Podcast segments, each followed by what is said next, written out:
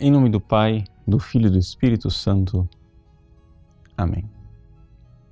Meus queridos, nós estamos na Quarta-feira Santa, dia em que a tradição reconhece ser o dia em que Judas traiu nosso Senhor. Por isso o Evangelho de hoje nos conta a traição de Judas, os preparativos para a ceia que acontecerá na Quinta-feira Santa se dão ao mesmo tempo que Judas se prepara para entregar Jesus, vai lá aos sumos sacerdotes, combina o preço e dali para frente procura uma ocasião para entregar nosso Senhor.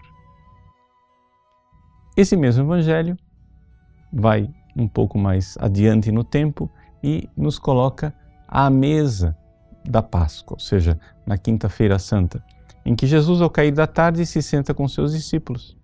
E então, ao se sentar, ele já anuncia: Um de vós irá me trair. E ele faz esse anúncio geral, ou seja, faz um anúncio sem colocar nada de específico, sem dizer é este ou é aquele. E por que Jesus faz isso?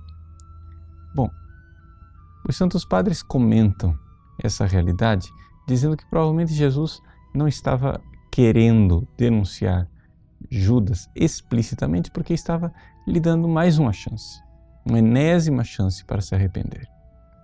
Mas Orígenes acrescenta um outro detalhe muito interessante.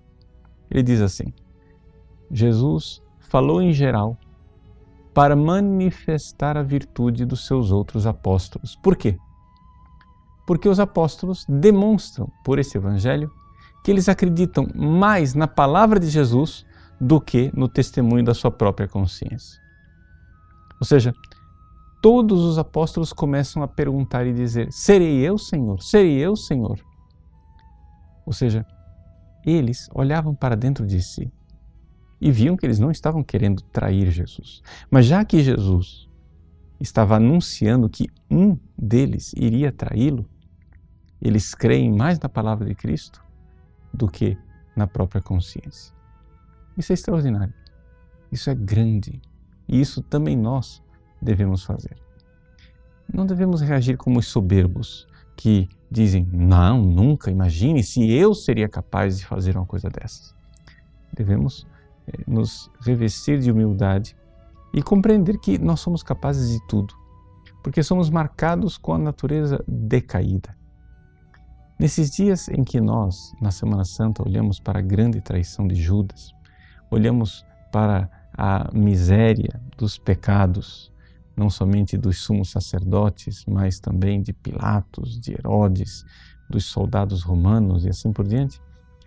Quando nós nos colocarmos a meditar esta paixão, não nos coloquemos do lado dos justos, soberbamente dizendo: imagine, se eu estivesse lá, eu não faria nada disso. Não. É melhor nós seguirmos o exemplo destes discípulos e compreendermos que somos feitos do mesmo barro com que foi feito Judas, Anás, Caifás, Pilatos, Herodes. Compreendermos que somos este barro e por isso podemos e somos capazes de tudo. A nossa confiança deve estar na graça de Deus, na graça de Deus que nos sustenta. E se até hoje não traímos Jesus dessa forma clamorosa como Judas traiu, devemos agradecer somente a bondade de nosso Senhor. Mas se por acaso traímos, não nos desesperemos. Por quê? Porque diante da traição de Judas, fica sempre a escolha de reagirmos como Judas ou como Pedro. Pedro também negou, negou Jesus, mas não se desesperou como Judas. Não é, se deixou é, afundar no seu orgulho, numa autoculpabilização desesperada. Pedro soube bater no peito, soube chorar. Sim, também nesses dias, sejamos como São Pedro, que perguntou: Serei eu, Senhor? Como os outros discípulos, sabemos que somos feitos de barro. Deus abençoe você. Em nome do Pai, do Filho e do Espírito Santo. Amém.